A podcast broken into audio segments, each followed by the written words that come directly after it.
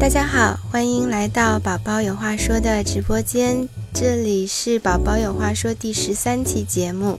现在是纽约的上午九点，伦敦的下午两点，北京的晚上九点。我是邓岩，我在纽约。大家好，我是 Stephanie，我在伦敦。那大家好，我是雨晴雨洁，我在北京。前两天我们聊起了一个话题，在这个软文的时代。感觉信息特别的繁杂，有的时候呢，呃，你也不知道这个是真的有商业利益，呃，还是说，呃，是真心的分享。这件事呢，我就请来了火眼金睛的勾瑶和非常有经验的雨前，咱们来讨论一下这个软 文时代前辈，就有有这个比较红这个号的雨雨前这样前辈来分享。一下对，豆瓣红人雨前应该知道很多这种行业内幕，来跟大家分享一下，然后也学习一下。对，然后呢，我们。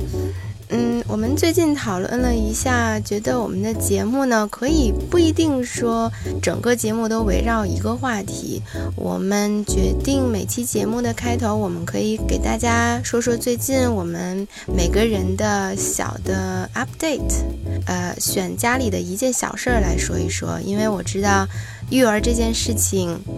呃，真的没有范本。每个孩子都不一样，每个家庭都不一样。在你听别人家里的小事的时候，你也能得到呃很多的启发，呃，包括我们在聊天的时候也聊出了很多火花。嗯，那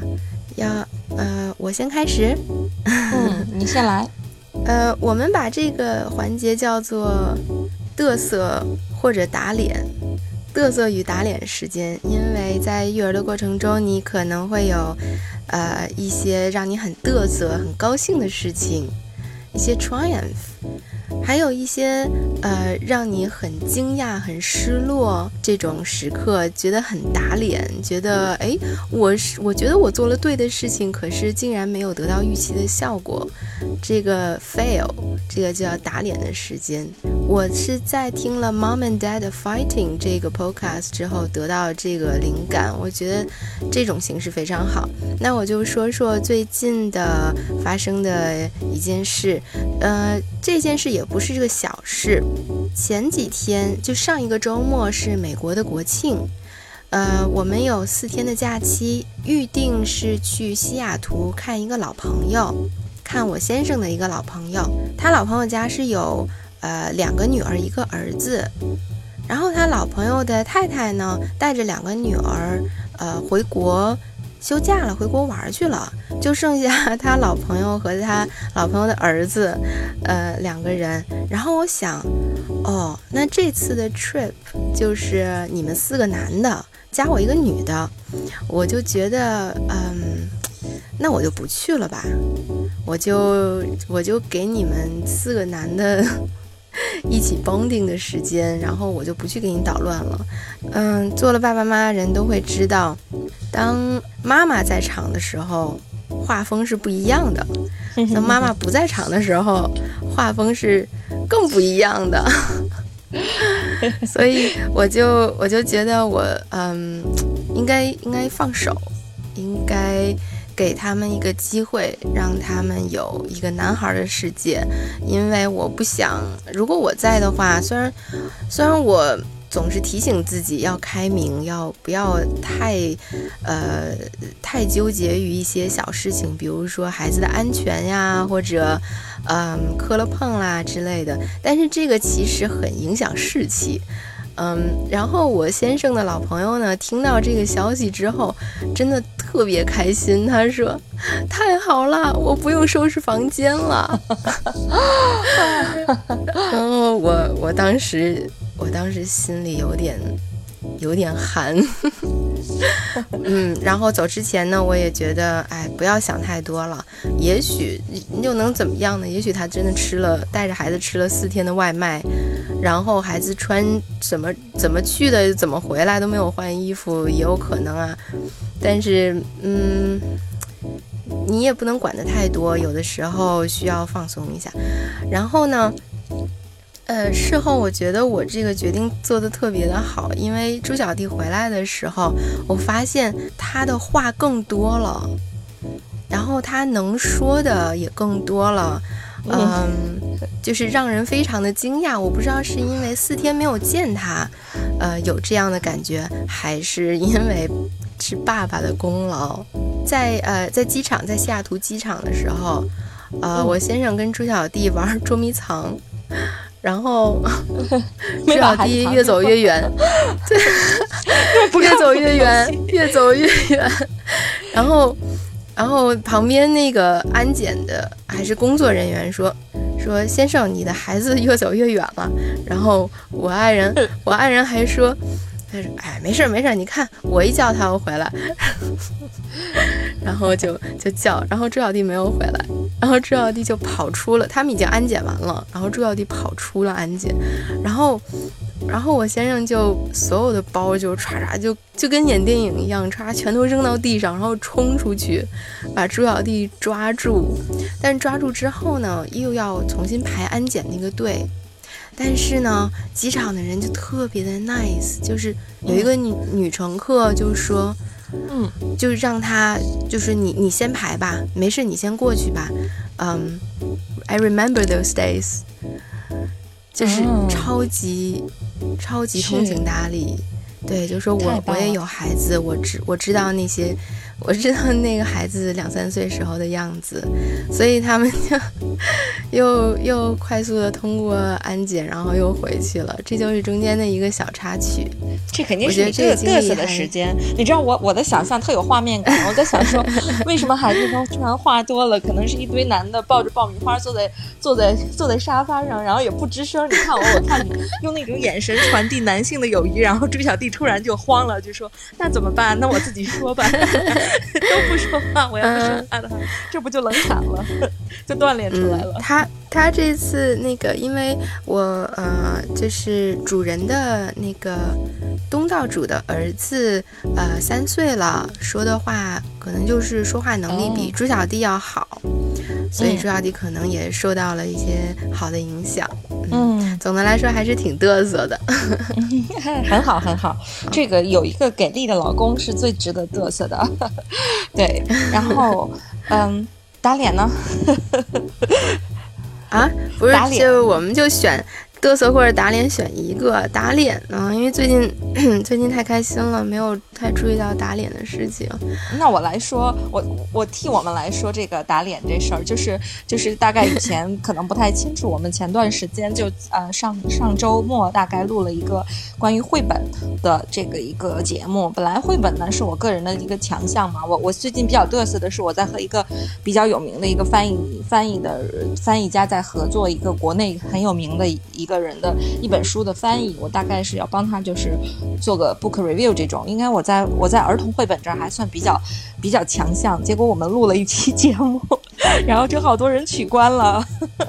所以我们才决定录今天这个节目。对，就被打脸了。然后就我们也在反思，说为什么会有这种现象？到底是为什么？是是我们就是在沟通上表现的不够好，就是说可能给人家误解，让人家觉得我们是在卖书的，还是说真的就？在软文时代，这个人和人这个信，就是这种信任就特别的脆弱。就是只要你发现是一个推销的，然后大家就会把你就是取关，还还是怎么样？这个也是我们今天主要想聊的这么一个原因。呃，也也同时也在就是大家都先聊一聊，看看最近大家都在关心什么，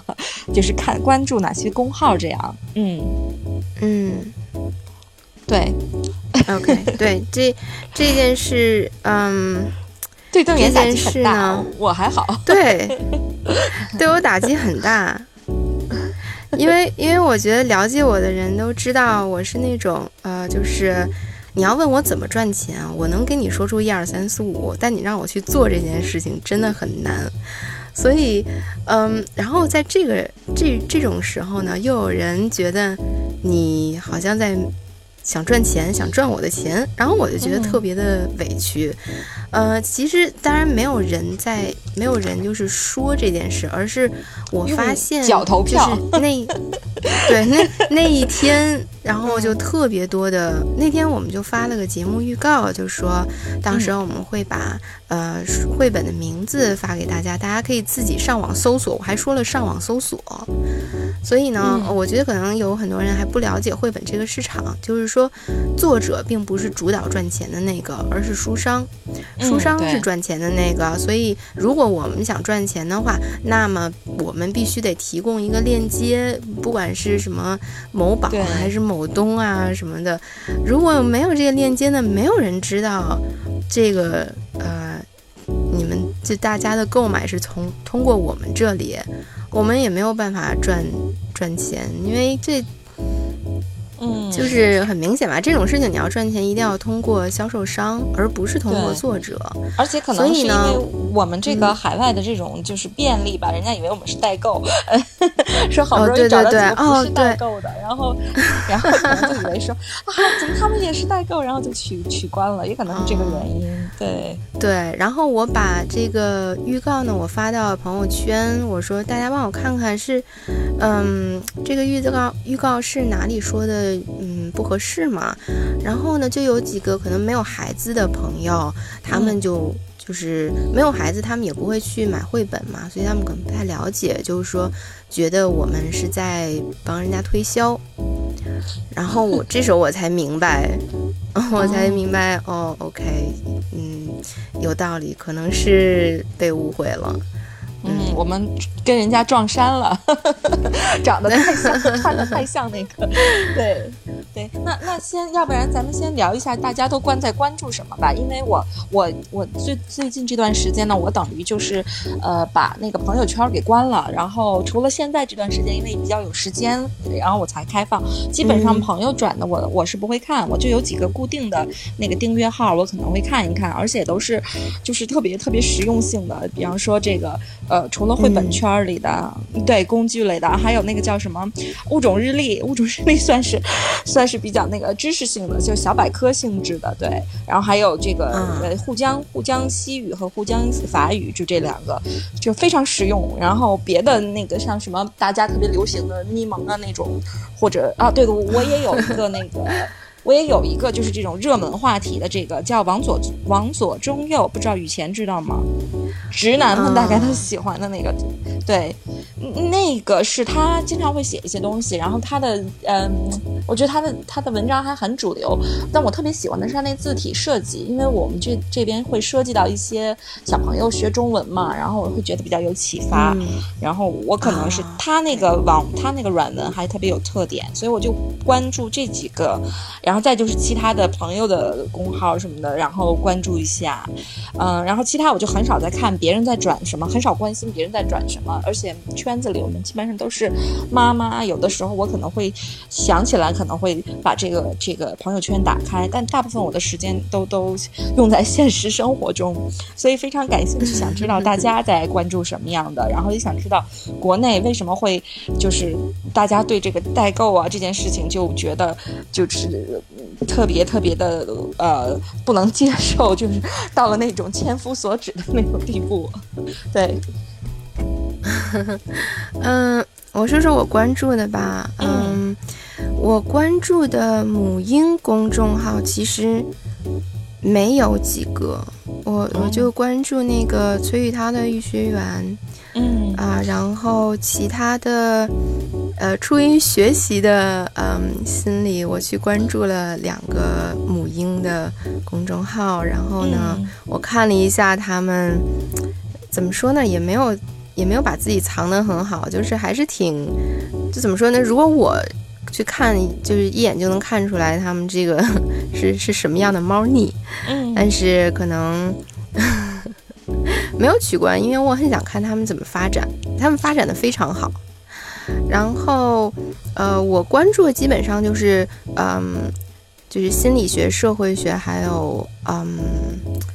跟可能跟历史有关的，还有就是吃跟吃有关的。嗯，对，我刚想说朋朋友们的做饭，朋友们的公众，对朋友们的公众号。然后我基本上我对母婴的信息主要是来自 Facebook。然后我在 Facebook 上关关注了很多这种账号。我其实看朋友圈不是特别多，我看 Facebook 会比较多。然后这种账号也，嗯，这在 Facebook 上关注非常有用。呃，我非常推荐 Janet Lansbury，嗯。我非常赞同他的那个育儿的理念，然后我会关关注一些国外这种育儿媒体的大号，就比如 Parents.com，然后 parents.com，嗯。还有一些个人经营的一些呃 Facebook 的账号，嗯，都还是挺有意思的。有一个有一个呃妈妈叫 Tova，呃，她是在英国的美国人，然后她每次的视频都特别有意思，就是说一些大实话，然后她性格也很好，她说话特别 articulate，嗯，对，大概就是这样。所以我大多数信息都是来自于 Facebook。然后在朋友圈呢，因为怎么说呢？我觉得在朋友圈、在微信公众号上，我并没有得到要好过 Facebook 的这种信息。嗯，对，我还没有找到，所以呃，在朋友圈上的母婴的公众号，我关注的比较少。当然，我觉得肯定是因为有很多好的号我不知道。嗯，也希望大家在后台给我们推荐，如果你觉得有很好的。公众号的话，可以推荐给我们。嗯嗯，那你一开始最最初的时候要做这个公众号的时候的想法，是不是本来就是想把 Facebook 上面一些大家接触不到的东西，然后一些观点，还有一些信息，然后分享给国内的这个这个国内的这些听众，就是无论是为了帮助大家翻个墙啊，还是帮助大家就是呃 克服这个语言的这种。这种障碍大概是有这个有这方面的考虑，对不对？嗯，一开始其实没有，一开始呃做公众号，一开始我开始这个公众号是 OK，是大概二零一五年，就是我知道那时候我 我记得那时候我我纯属就是想分享一下食谱。就是幼儿的食谱，就是辅食啊，还有就是一些呃，因为我觉得那个时候，我觉得我所见到的小孩吃的东西都特别的弱，就什么这个泥呀，那个泥呀，然后又没又不能放盐，然后又非常没味儿。嗯，其实我觉得完全可以做一些大人觉得好吃的食物，孩子因为大人觉得好吃，孩子也会觉得好吃，对吧？嗯。所以我就呃大概写了一两个，对，就是两个 两篇文章，然后之后呢又很忙，没有时间更新，一年更新一篇这个频率，嗯，所以我就就就把这个公众号又拾起来了。但是，嗯，我们现在在公众号上发文章，其实基本上就是为了通知大家我们又直播了。对，然后其他的那些文章呢，是我的一些感悟。嗯，我我不太喜欢直接把 Facebook 上的信息搬到呃公众号上，因为我知道有很多是不适合中国的。很多这种嗯理念啊、办法啊，它是需要有一定的土壤的，你不能直接把它搬搬过来用。所以呢，嗯，比如说像呃有一些呃母婴的大号，不是一些就一个母婴的大号，呃约稿，嗯，约稿的话呢，我就要。我就要把这些我知道的信息，呃，结合中国的情况，用自己的理解把它写出来。所以，我其实当时我有想过，我说 Facebook 上这么多好用的信息，我觉得很适用，那我要把它搬过来，岂不是就是很轻松？但是我觉得这并不是一个有有建设性的事情，因为你就翻一个东西，谁不会？嗯，你也可以不加思索，不加思索的就就把它转过来，我觉得是挺不负责的一件事情。嗯，所以现在我们公众号呢，就是嗯，每期就是嗯公布一下，我们又直播了。然后我可能平时有些想法，我会写下来，要不然就是嗯发一下，就是别的别的大号嗯对我的约稿。所以我们这个公众号是不是做的很失败啊？也没有啊，我觉得本身就就看，因为首先第一点，这个可能我不知道国内的国国内的人为什么就是说去写东西，他们可能是用时间来换换金钱，因为可能也是属于增加收入的一个想法，可能是最最初。然后我觉得，但是在国外的话，比方包括我自己，我写了一个 我写了一个公众号，最近比较嘚瑟的是，我刚刚够一百。刚刚够一百个那个读者，但是我已经感觉很好，就是之前就一直涨涨涨涨到现在有有一百个人在关注，但我也觉得还好。然后，嗯。而且点击率也是狂低，根本就到不到一百。但我觉得没有觉得说我就因为这个事儿我就不写了，而是我是我是觉得这是一种一种生活的一种一方面吧。就是因为我写的是书评和剧评，它是我经历过的一些事情，我写是我自己的一种负责，然后也可能去分享。然后如果要是有人看见了，但是大部分书评嘛，它是跟出版社写国内的书，然后出版社会会拿过去直接就是呃就是直接引引用过去，然后。然后比较比较高兴嘛，这种因为有人评，毕竟有人评嘛。然后嗯，剧评那完全就是特别有时效性，基本上就即使是在英国，如果你不在某一个特定的地方，或者你不是这个这个这个消费群体，你可能跟这个剧完全就不搭接。但是我还是会坚持去写，因为我觉得它是我和我女儿一块儿看过的戏嘛，我都是前面是对这个戏剧的分析，后面是我们怎么样根据这个戏剧进行互动，所以它等于是个人的一个日记。我选择把它开放，那我觉得，嗯，在公众号这件事上，我想的就是没有想过它有什么经济收益，只是想说，嗯，我自己分享，然后我，然后我把我的时间愿意花在这个方面上。那我想，可能国国内很多人呢，可能大家都比较，呃，生活节奏比较快，可能觉得说。我想写，然后我就想有一些收益，或者说大家都想一下子能写成那种百万的大号，或者是想 就是可能一切朝前，也不是说一切朝前看吧，但是你们应该知道哪个意思，就是可能会功利性比较强，目的性比较强一点，所以可能是在这个方面上就会有一些啊呃，就就因为目的不一样嘛，所以所以说可能大家有一些人就就不是特别的对我们写的东西不是特别感兴趣，但我倒觉得失败倒也。不一样，反正就是这个东西我写了，而且我是用时间、用生命在写作。然后大家看是你得到了，看不到是你 就没有，你没有看到，那可能就是一个非常 un unlucky，对吧？对，就是我写的东西，我自己知道是好的，然后不是抄的，然后是原创的，是生命的一部分。然后你看不到，那没办法，你的损失喽。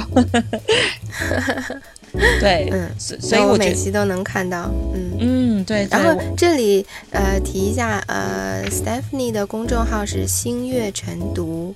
就是星辰和阅读拆开来，星月晨读，嗯，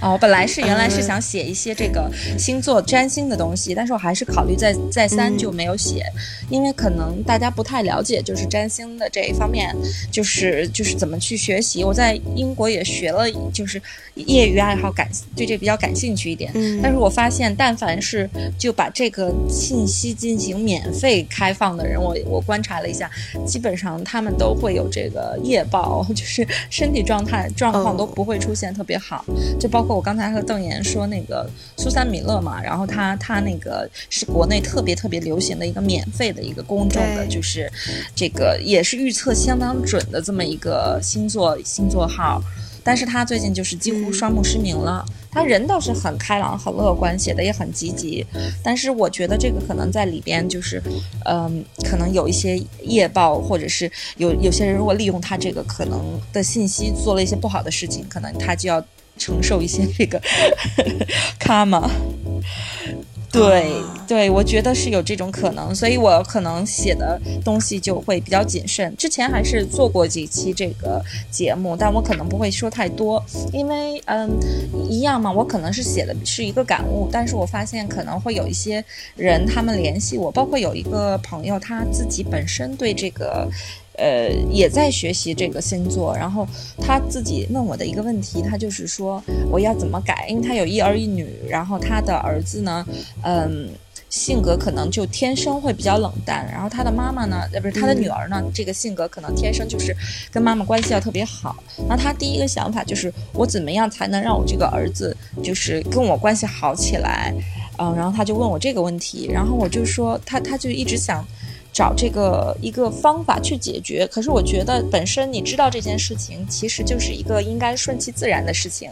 如果他，如果你和你这个儿子的前世，其实你们是有一个结没有解开，然后这个这一世他可能是来虐你的，或者是怎么样的，然后你你你你。跟学这个东西要把它去，就是违违反这个这个这个这个意志，然后要去呃把它弄得更好。我觉得其实是一一种对对规自然规律，或者是对你的前世的这个业报的一种一种违一种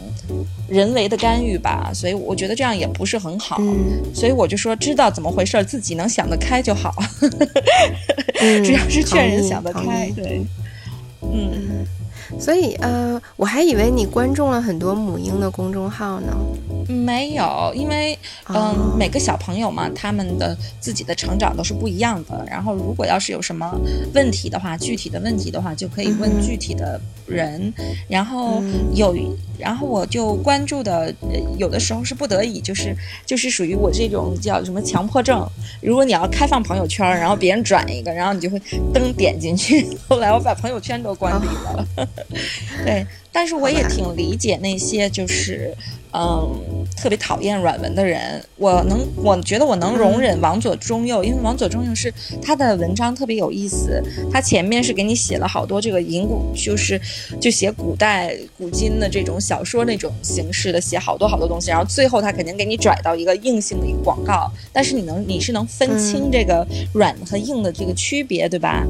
呃，就比方说他可能写前段时间写这个女人怎么样要白或者怎么样，最后是一个美白的产品，S。好像是 SK two 的一个产品，然后但是我觉得它前边你还是可以看的，然后后边你可以就是把它忽略掉。但我觉得它，嗯，哎，对对对，它它毕竟它不是说是那种给钱谁都能演的那个感觉，你知道？就是就是你你感觉你还是看到一个好剧。对，但是我感觉，因为，嗯，是这样的，我在，呃，我们在国外也知道，就是有很多做的很成功的 podcast，他们的内容都非常好，嗯，然后他们的，嗯。是真的，就是用心在做，就是非常投入了很多的思考，然后他们可能也会有专业的团队去帮他们做这些技术上的事情，所以他们就可以专心的去研究内容上的事情，所以他们这种呃播客的质量非常好，然后他们呃也不是说盈利吧，他们的嗯。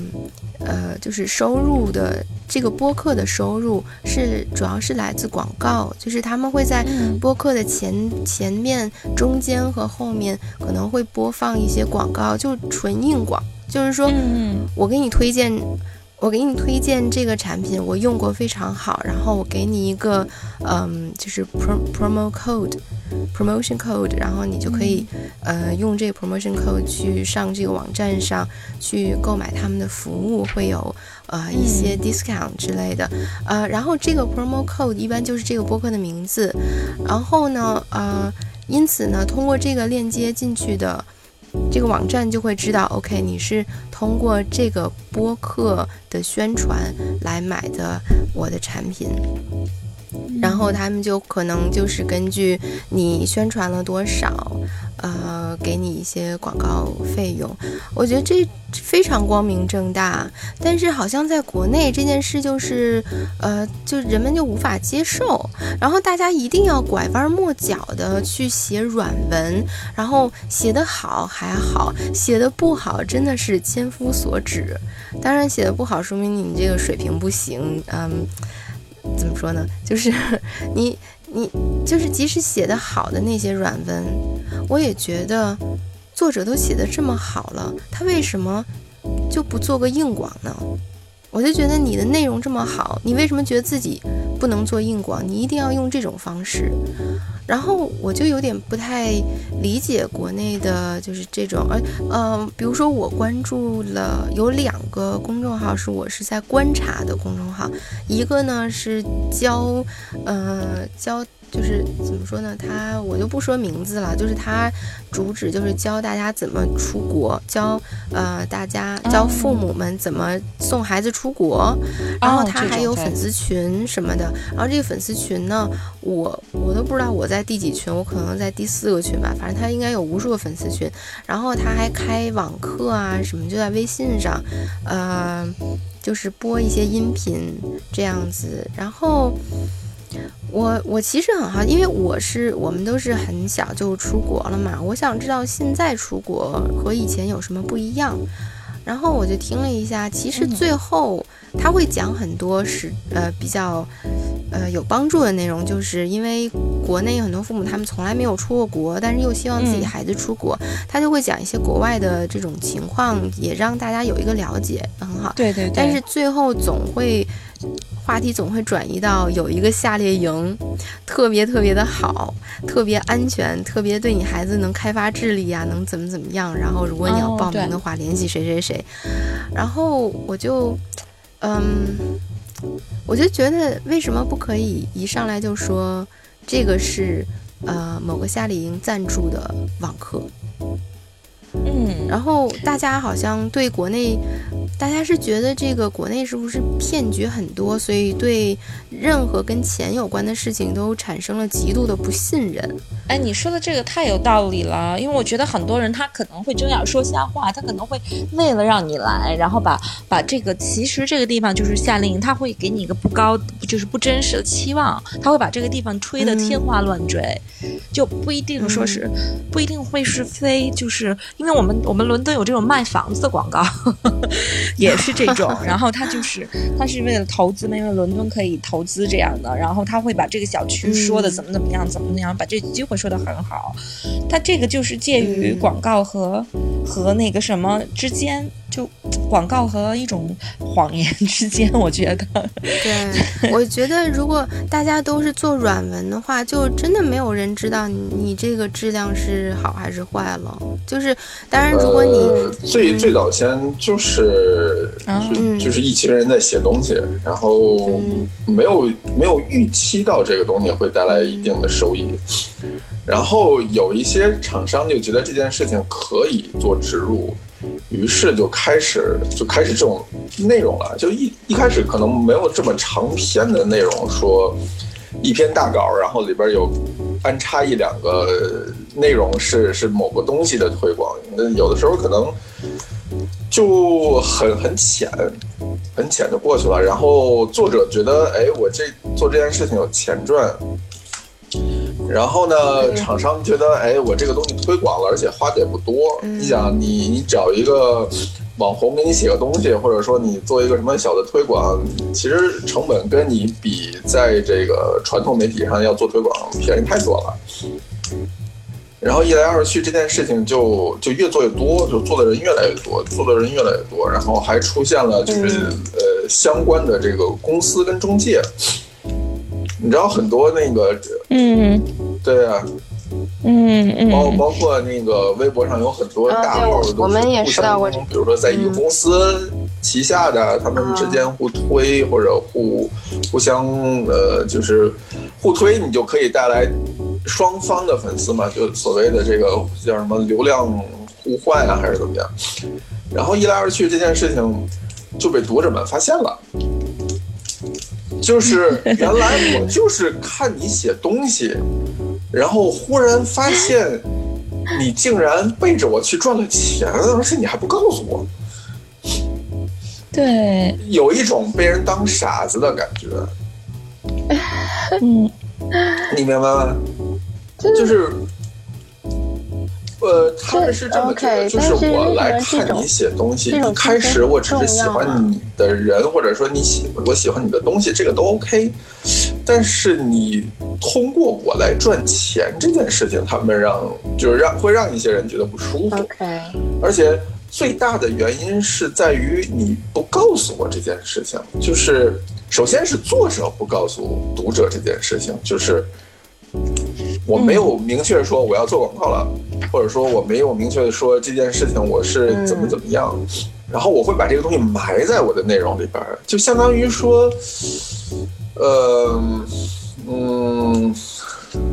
这件事其实我记得最早是好像在天涯，然后有一个人就是，反正那时候天涯就有些人就会写那种特别奇葩的故事，就比如就特别奇葩，一看就是觉得是假的，但是当时就刚出现的时候，有的人真的以为是真的，然后呢，他就可能无意中不知道有意还是无意，就在这个编的我他当时他们写这个故事可能是为了骗点击。可能是天涯，可能是为了想大家多来点点击。就我记得有一次是国庆的时候，然后有一个人写了一个特别奇葩的一件事儿，就是八卦他，然后就说了小月月可能穿了一件什么衣服还是什么东西，然后大家都不知道，他就他就很平静的把这个牌子还是这个东西说出来了，然后大家都不知道这是什么，然后大家就会觉得，哎，是不是所有人都知道？那我也去搜一下，然后从那个之后，然后就有人说这件事情最大赢家就是那个东西。比如说我写我今天去哪哪哪吃了，这个时候就会有人蹦出来说，哎，你是不是给谁谁谁做宣传？或者说我最近用了一个什么什么什么东西，然后就会有人蹦出来说，哎，你是不是给那个谁谁谁打广告？就是当这件事情。发酵之后，大家会会以显示出我找到软文而作为一个智力的高点，就是哎，你看你没有骗到我，你看我厉害吧？你没有骗到我，哎，你这个你这个是是个软文吧？你看看被我逮到了吧？就忽然有一种说，呃，你一开始骗了我，但现在我能抓到你。就变成了这么一个关系，一个一种博弈。对对对，就是一开始你觉得你比我聪明吧，哎，但现在你没发现我比你聪明了呗？就当他觉得他比你聪明了的时候，你对他而言就不再有什么，就是就是你你要知道，你你输出东西其实是多少有一点高跟低的分别的，就是我作为一个输出者，他作为一个接受者。不不谈这件事情对不对？但在某一个人的眼中，他可能就是说，哦，你可能这这方面就是懂得比我多，或者你在这方面就是比我强，所以我愿意听你的。当他一旦产生这种身份的转移，就是哎，你看我，你并不比我强吧？你写软文都被我抓到了，他就会有道理。我没有，我没有必要再听你的了，就是你也不过是就是这样的。哦，那那你觉得就是在母婴有很多母婴号是做海淘，就是做代购这种，然后很多家长就是就是 shut up and take my money，就那种给你钱我要买买买这种呢，嗯，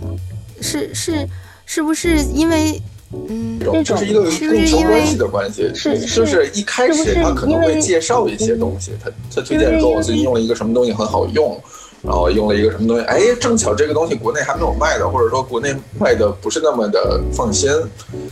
他一开始不会说我可以帮你买，是很多人在后台问说你能不能告诉我怎么买，或者说你能不能帮我买？就当这个这种语言多了之后，他才开始说哦，那好，既然一般这种话都是既然你们诚心实意的问了，那我就大发慈悲的告诉你。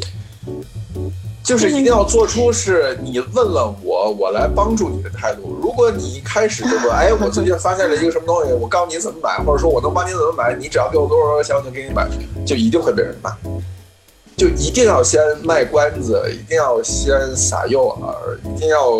开始让他觉得哦，一点一点上了钩，觉得说哦，只有你能帮我买到，你是我信任的人，你对这个。方面比我有研究的多。我们当时是因为这样的，有一个有一个嘉宾，他的时间比较难调，他的那个非常忙，然后他的那个女儿呢，就基本上是就在我们这个私下的朋友圈里面是一个小神童一样，就是中中就是英中文讲的特别好，所以把他的时间调到了之后，我们呢就想说，那我们赶快就做一期绘本，因为他可能会比较有发言权，因为他女儿的中文讲的这么好，然后他是一个混血家庭，所以就只是。想的很简单，其实我们就是太天太傻太天真感觉。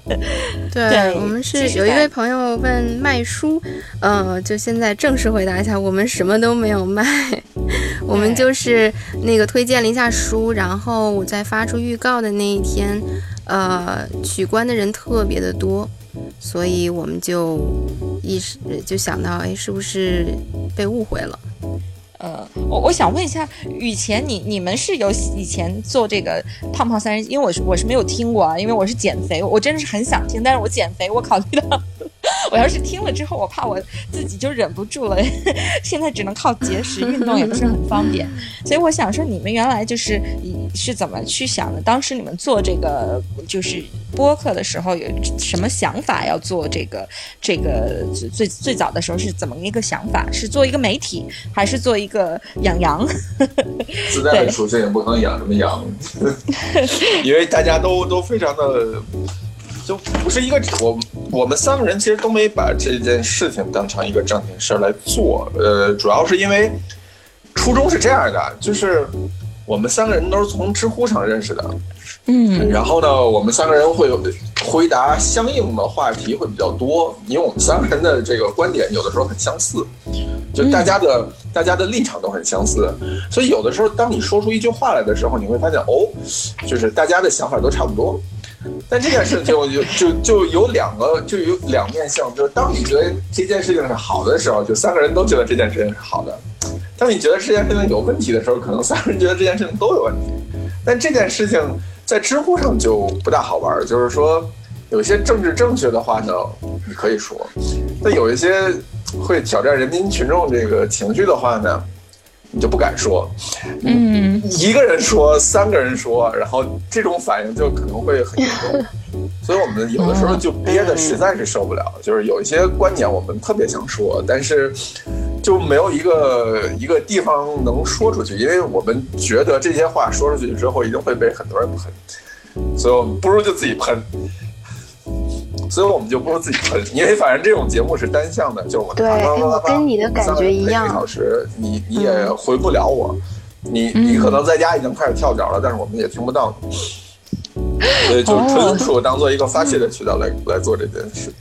哦，我们的呃，我这个嗯想法基本上差不多，但是嗯不不是说要发泄，而是我觉得有些有些话吧。比如说你想分享出去，但是你得找一个地方分享，像知乎这种地方就是很难分享。然后国内大多数跟母婴有关的这种平台，基本上大家关心的都是，呃，看病、吃饭，就这种对奶粉代购这种，呃，这种用怎么说生理上的这些事情，很少有人关心这种心理上的。这种事情，然后即使有的话，也都是特别小心翼翼那种。然后像你需要你的观众、你的听众是比较理智的人，呃，逻辑思维可能比较好的人，但是这种人呢，在知乎上呢，他们又没有孩子。但是知乎现在也是一个 那个挺混乱的一个状态，面前就有一个。反反正我我我，因为我之前就是呃和邓岩办这个节目呢，也是因为他说胖胖三人行办的很好，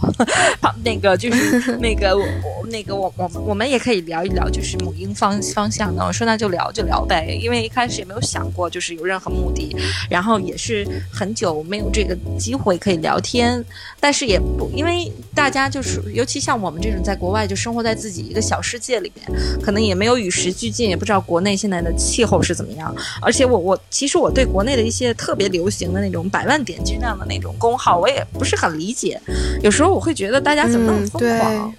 对我我现在就觉得自己是一个非常奇怪的人。而且前几天，我不知道你们零五年的时候有没有听说过一个叫嗯毒对零五二零零五年是有个叫毒药的网红。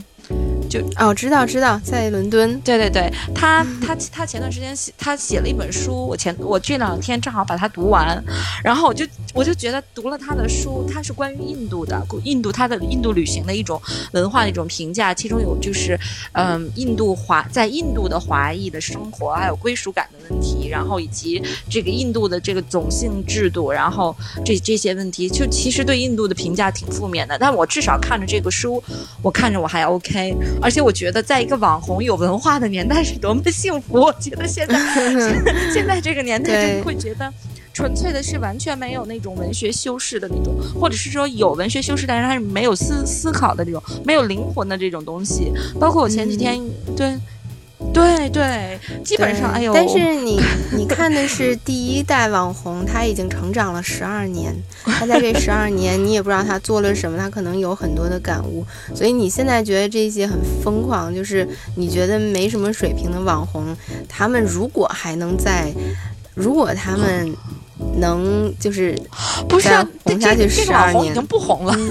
这个网红现在他已经不红了，已经过气了。但是他，但他他写的东西还，我我现在是路转粉了，就觉得他写的东西还挺有这个思思想性的。可是我现在就看现在的这个网红的东西，我可能关注的啊，对我的关注的里面可能还有这个《新京报》的这个这个一个一个书评周刊，我觉得还可以可以看。其他的东西，有些东西就完全是一种一种一种呻吟，或者是。怎么样的，就是一种情绪的发泄，输出态度就输出态度，其实是一个特别容易刷爆朋友圈，或者说就是特别高点击率的一件事情。因为大家就因为好多人都有这个态度，或者有这种情绪，但是他不知道怎么说，然后他不知道怎么通过，也没有人听他说。然后这个时候有一个人写了，他说：“这不就是我吗？”但是，但是大家就可能忽略了，就是真正对你有帮助的，是一些你不知道的事情，是一些可能跟你观点有冲突的事情。只有你听到这件事情，才会引发你的思考。如果你只是听别人说你已经知道的事情，替你说出来，我觉得这个对你个人的成长和这些是没有什么帮助的。可是这种被认同有点像精神鸦片一样，就是其实我吸这么一口，然后就我看这人这人我转了，我我呐喊一声，然后我就跟着嘚瑟一下，然后我就觉得啊，我就好好受一点。对，终于有人懂我了，终于有人替我说话了，我的声音也可以被人听得到。在 Facebook 上，在 Facebook 上，其实这种呃文章也挺多。其实全世界都一样，大家都知道民众喜欢看什么。然后在 Facebook 上的母婴呢，有很多就是说。嗯，我觉得啊，就是比较夸大一些，呃，他的经历，然后让大家产生共鸣。比如说，嗯，就是比如说我的，呃，就是对孩子超级的宽容，就是说我的孩子就是很 terrible，怎么样？呃，这没什么的，这是他们的一个 face。然后，呃，有一篇文章就是说，题目叫做英文的题目叫“我不相信你的孩子睡在他的小床里”。就说这个妈妈很辛苦，她她的孩子从来就没有睡在小床里过，就是她用了所有的办法都没有办法能让她的孩子睡在小床里面，她的孩子可能就非常倔强那种，然后得到了无数的共鸣，而我觉得这种其实还是有一定的用途的，就是说它能减轻家长的焦虑，家长会看到 OK，别人家孩子也这样。嗯，对，然后就能比较能，比如之呃上周我写的那篇文章，呃，就是我用了 Instagram 一个呃美国的一个呃男演员他拍的一张呃他老婆给他拍的一张照片，就是他的孩子在 throw tantrum，他的孩子在一个超市公共场合在发脾气，然后他呢也没有骂也没有说他，就是在那儿等他等他哭完。就是这样一个照片，然后这张照片呢，在 Facebook 上，呃，是非常呃，就是反响非常大，很多这种嗯，就是育儿的媒体也转发了，就在说，呃，你你就是你看我们我们。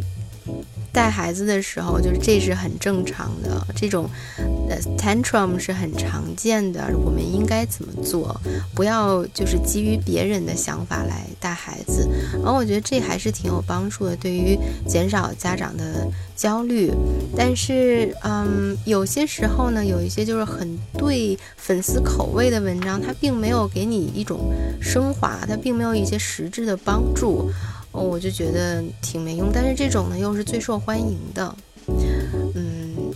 就有点，其实有点失望。如果你有一个很喜欢的公众号，内容也好，也有思考，呃，也有就是能帮助了你很多，然后这个公众号开始做硬广，你会介意吗？对啊，我有一点我有一个关注的比较好的一个中医的公众号，因为我对中医这个也感兴趣。然后他现在有网课，然后其实我还挺想去听一下。他也是硬广吧，他自己出书，出书我可以买，但是网课的价格就有点贵了，就是这个有点小贵。然后我就觉得我没有觉得说因为这个就取关，我只是觉得说。嗯，出现的这个这个东西我消消费不了，然后太有点有点高这个价格，然后就这样了。对我没有觉得说，我是觉得，我是觉得那个，如果你的内容好，你就可以光明正大。你为什么要偷偷摸摸的去写软文，然后去去就是嗯，去对那些呃。很很一般的人的那种胃口呢？我觉得这件事情在 demeaning 你自己。对，我觉得软文其实是一个，嗯，让你做一个文字的销售。其实他是想用你的这个沟通能力，就是其实人家看重的是你的沟通能力，然后去去去去去劝服别人，或者是说去去说服别人去买这个东西。我我觉得是是这样的一个想法，就是这些找软文的人，呃，有我。有这种可能吗？哦，就是说，作为一个读读者来来讲，就是软文对于读者来讲最大的影响，它可能是说，如果我发现你这篇文章里有软文的话，那我是应该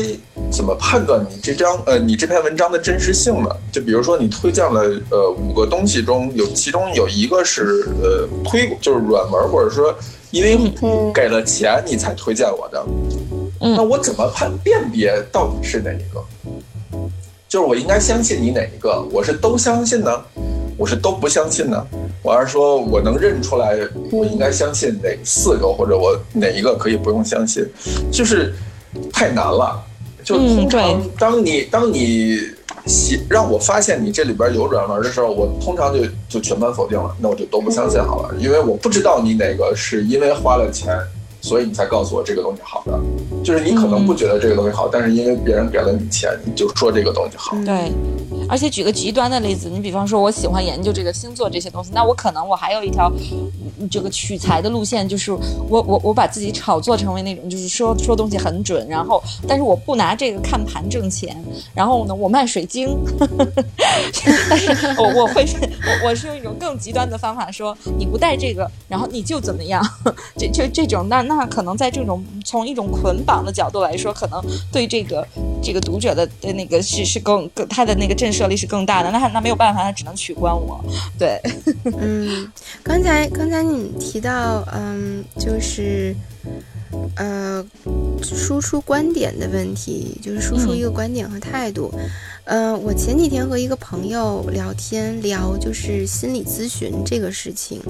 他就说，呃，我们的一个共同朋友就说，你看他像他，呃，就不太适合心理咨询。然后我问他为什么呢？我觉得，呃，那个人很懂啊，他他说话都很有道理啊。然后这个朋友呢就说。他是他说话都很有道理，但是他不能，他的关键是在输出自己的价值观，是在输出，而不是真正的去关心那个来访的人。你如果你要做心理咨询的话，你一定要去，你一定要真的是去关心那个人在想那个人想的事情，而不是说给他讲一堆道理。让他明白，我觉得这个是一个非常你很难看到也很高的一个分界分界线。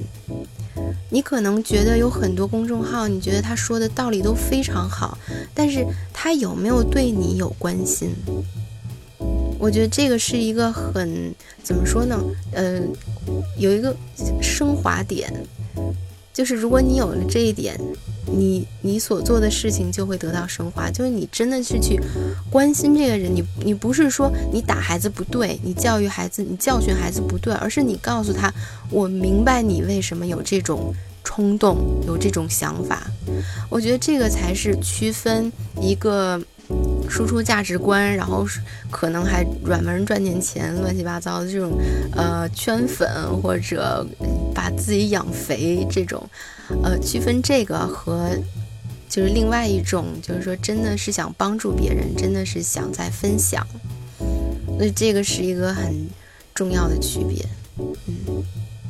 那这不就成了一嗯，怎么说一对一的这种那种咨询了吗？就是等于帮助有这方向错误的人的一种咨询。但他，我觉得他只是一方面，但有的时候去讲那些道理，也不见得是一个不不正确的，或者说有一些理论，它可能本身也是需要人去阐述的，只不过在应用的层层面上。对，就是就比如说，我们我们肯定要犯过错误，才能知道我们犯错了，然后才能改进。没有没有办法说一步登天就马上到那个那个地步，所以你肯定会有下面肯定会有很多人在发表这些观点。在输出自己的价值观，然后有的可能就输出的很好，很深入人心。但是，嗯，我觉得更有用的是在这个基础上，能够去帮助别人。就是比如说，你找出原因，为什么，为什么中国的家长都很喜欢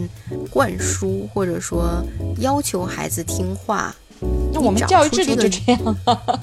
对，然后教育制度、社会还有我们我们的历史，这样都都是有这些原因，而且我们处在一个发展特别快的一个阶段。比如说，过去的孩子，呃，用用现在这种教育方式，过是适合过去的孩子的，因为过去的孩子他们八岁以前是不不出门、不见长辈。就是不不出入公共场合的，所以你就在家里随便的玩儿，然后八岁开始才开始教礼仪。但现在的孩子呢，因为我们都在用西式的方式生活。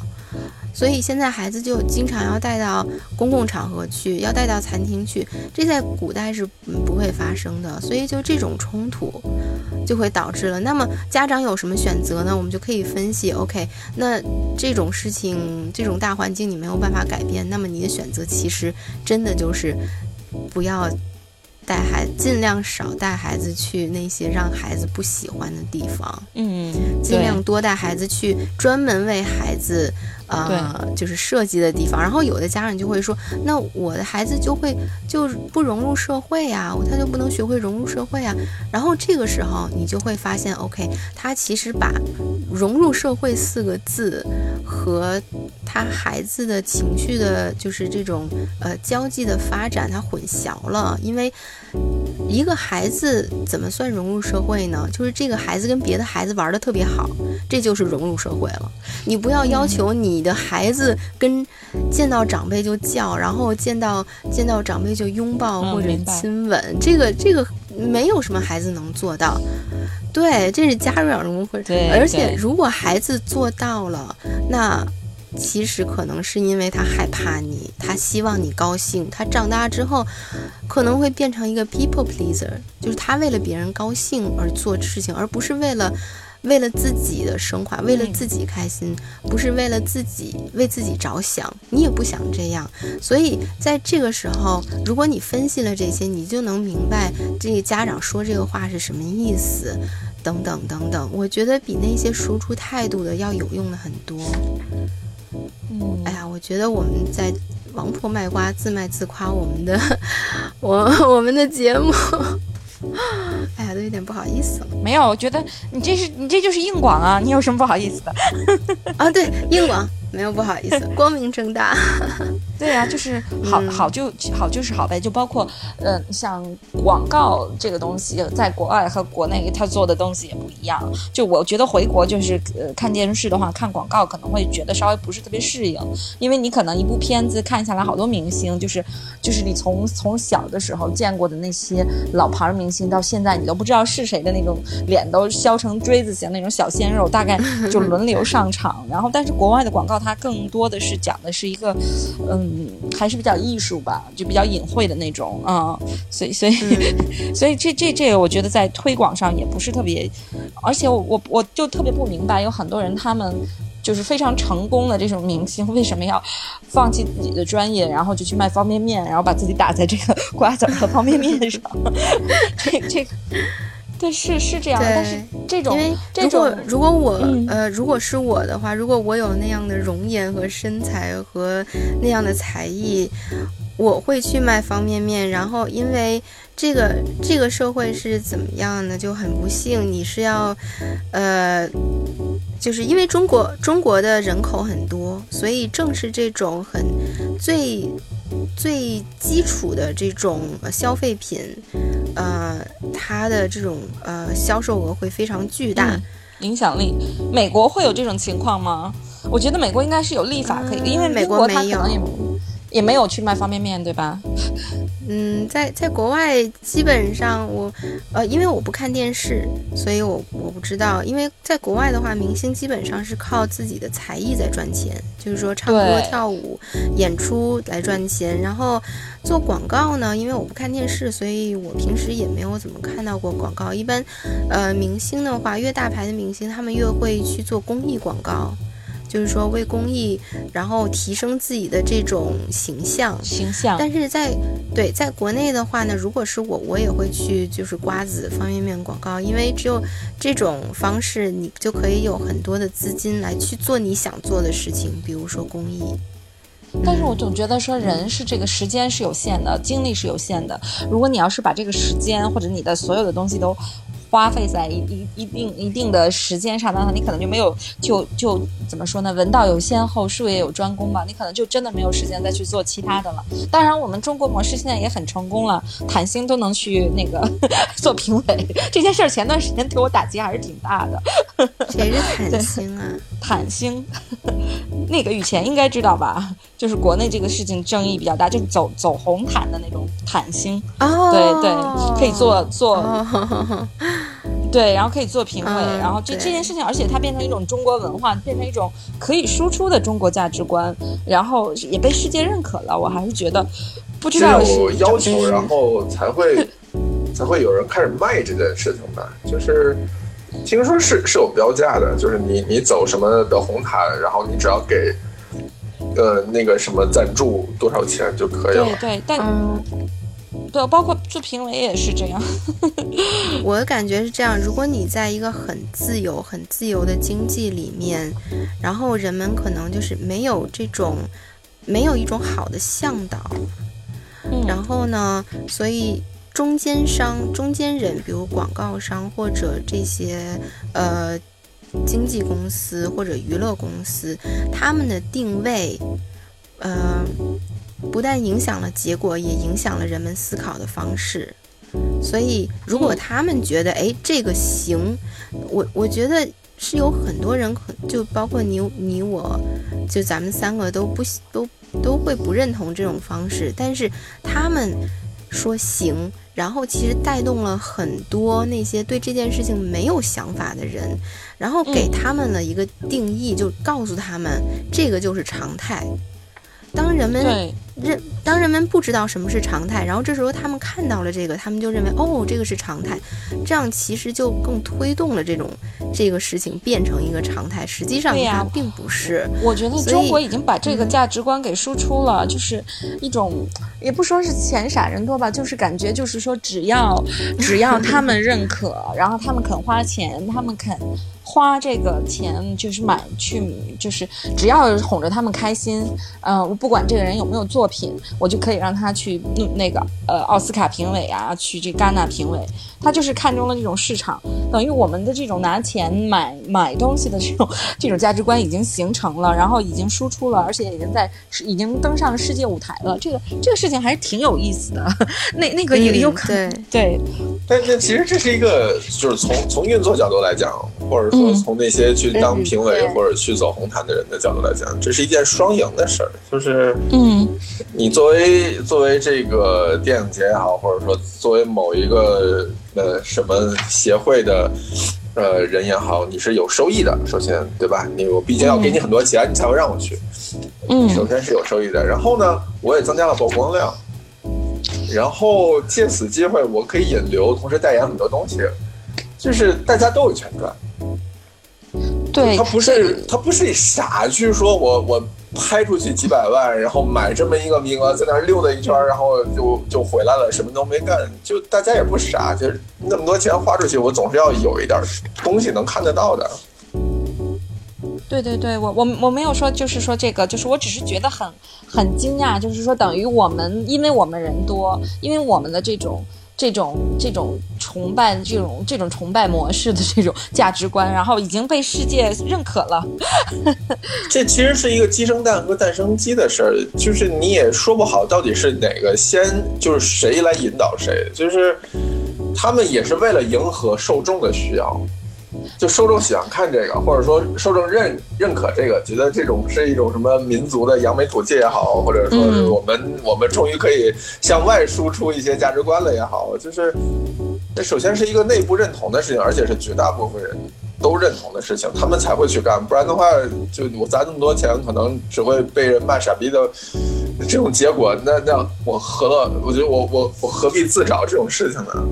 但他肯定也是中国经济实力。要北朝鲜他也想这么着的话，他可能也没有。就算他砸再多的钱，他可能没有这个后续的这个市场，他没有那么大的这个中产阶级。对，所以所以在他挺反反正我觉得挺有意思的。我虽然觉得从对艺术的喜欢的角度来说，是觉得是一个非常让人非常担担忧，或者是觉得那什么的事儿。然后，但是从另一个角度来看，这个中国这个这个实力在国内上能输出这样一个价值观，还是挺有挺有趣儿的。这 就毕竟受众大呀，人口基数大呀。这感觉还是要把羊养肥了再说的感觉，像你前头提的。其实你会发现，咱们这边没有一个什么特别小众的事情，再小众的事情，结合到人口比例来讲，就一下子就变成大众。嗯，所以我觉得在英语这个就是不是在中文这个写作和中文这个做这个任何媒体，包括自媒体来讲。它其实还是要考虑一些取，也不是取悦大众大众吧，反正是也也也需要这个有有一定的这个方向的，要要妥协。是，呃，当你一开始写的时候，可能不在意，呃，但是你写来写去的时候，你会你会陷入一个一个漩涡中，就是。当你写的越来越多，然后发现不断有有新的关注量来的时候，你就会很在意说，哦，我写的这一篇会不会涨粉呢？会不会掉粉呢？会涨多少呢？会掉多少呢？我这篇为什么没有比上篇涨得多？或者说我这篇为什么比上篇涨得多？你就会越来越在意技巧性的东西，就是我如何可以讨好我的阅读者，我如何可以增。增长我的阅读量，就是很容易会有这种想法存在，就是说我这个人到底有多多少价值？那看我这篇的阅读量到底有多少？对，这个没办法，就是嗯，这个应该就是怎么说呢？总会有一点功利的这种想法。然后，呃，我觉得今天这个节目就特别的有意义，就提醒了我们自己。就自省一下，嗯，就是什么是什么样的想法是功利的，然后我们要不要 avoid，要不要就是推开这种想法，还是说我们应该与时俱进？我觉得都是值得思考的问题。我觉得在近期我们应该还是非常走心的。我我们的远景远景是我们会一直都很走心，嗯。你还是会考虑一些技巧，你你你你会越来越会考虑这个技巧，因为你太想把你的东西输出出去，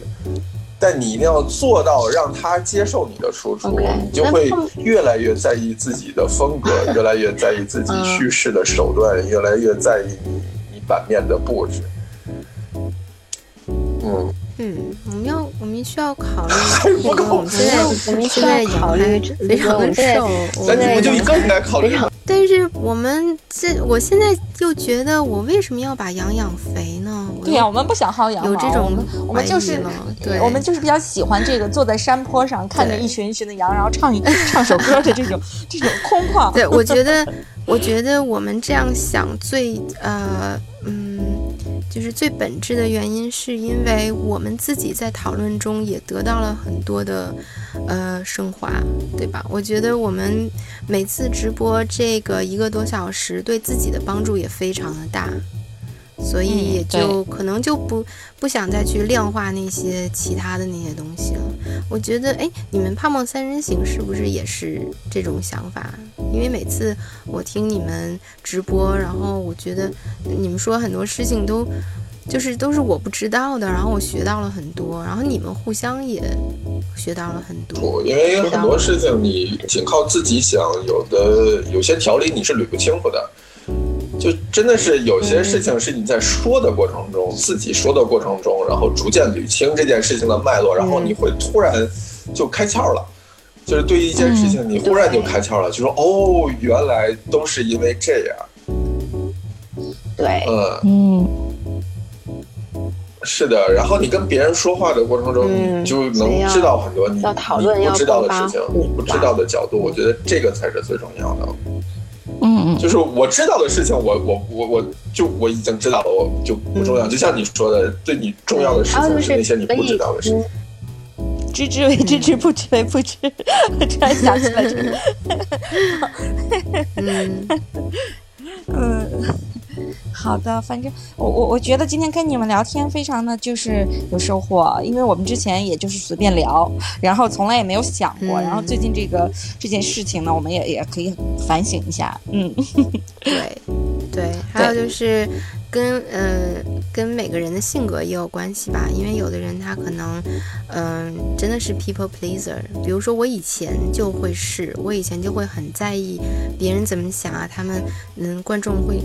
以前我没有做 podcast，但是呢，我以前就会想客户呃高不高兴啊，啊开不开心啊，就就想更多这样的事情，其实是很大的负担。对，所以也跟每个人的性格。你还是在意的呀，不然的话你不会录这其实是没有道理哦，被打脸了。嗯，我是比较想，我比较想知道别人在想什么，就是说，呃，从一个从一个外星人的角度，站在一个外星人角度上看，这哎，这个人类他们在想什么？嗯。这属于双子双子座的这种外星人情节。群众群众你是很难预测的，真的就是你我我我自己，